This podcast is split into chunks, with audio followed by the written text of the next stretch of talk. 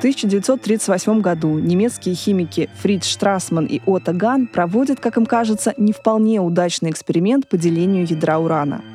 Уран — 92-й элемент в таблице Менделеева. До этого при радиоактивном распаде всегда образовывались элементы, стоящие в соседних клетках таблицы, например, торий — 90-й элемент или плутоний — 94-й.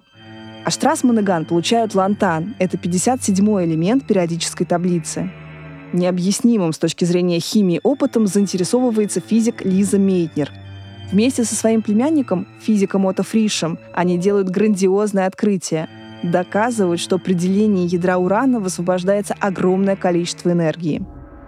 В декабре 1938 года Нильс Бор рассказывает о прорывном научном открытии на заседании Американского физического общества.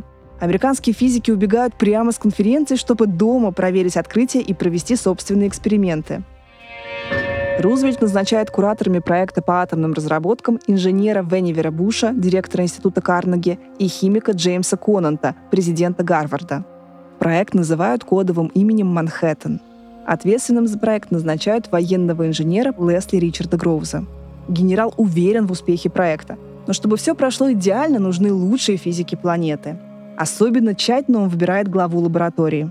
Выбор падает на Роберта Оппенгеймера –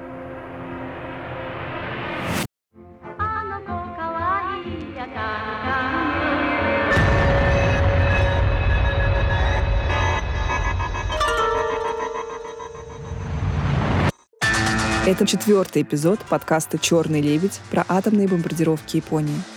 Слушайте полную версию этого эпизода бесплатно, эксклюзивно на сервисе «Строки». Ссылку вы найдете в описании.